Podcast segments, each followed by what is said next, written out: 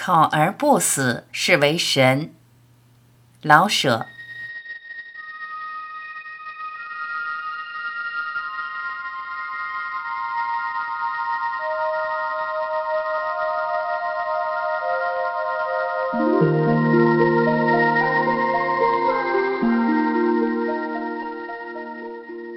考试制度是一切制度里最好的，它能把人知识的不像人了。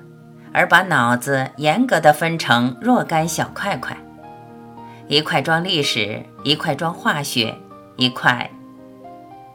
比如早半天考代数，下午考历史，在午饭的前后，你得把脑子放在两个抽屉里，中间连一点缝子也没有才行。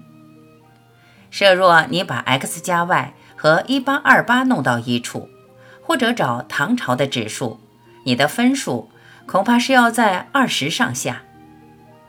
你要晓得，状元得来个一百分呀，得这么着。上午你的一切得是代数，仿佛连你是皇帝的子孙和姓字名谁，全根本不晓得。你就像刚由方程式里钻出来，全身的血脉都是 x 和 y。感到刚一交卷，你立刻成了历史。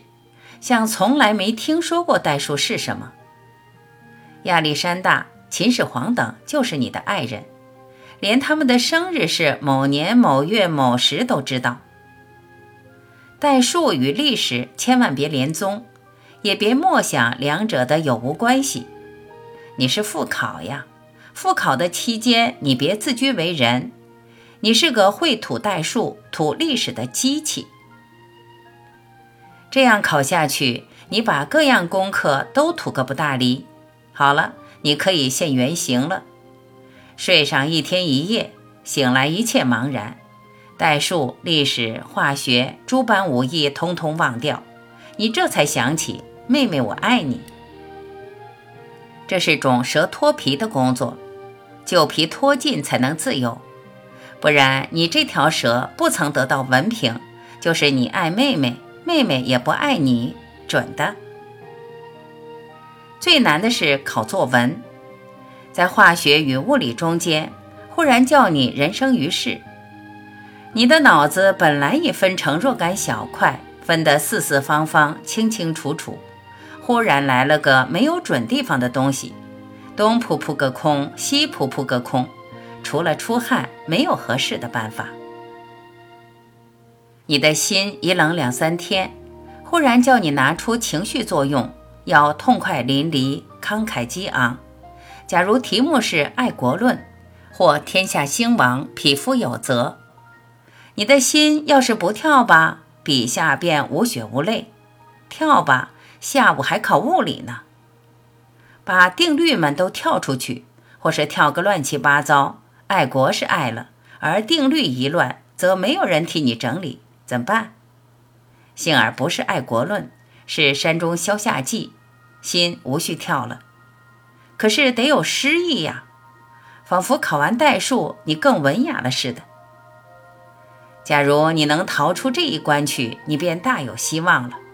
够分不够的，反正你死不了了。被人生于世憋死，不是什么稀罕的事。说回来。考试制度还是最好的制度，被考死的自然无需用题。假若考而不死，你放胆活下去吧。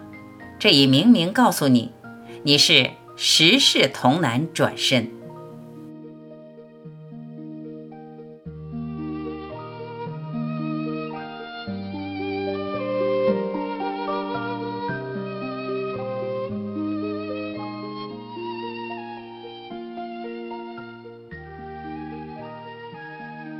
感谢聆听。如果您喜欢我播出的节目内容，希望在评论区看到你的留言。我是婉琪，再会。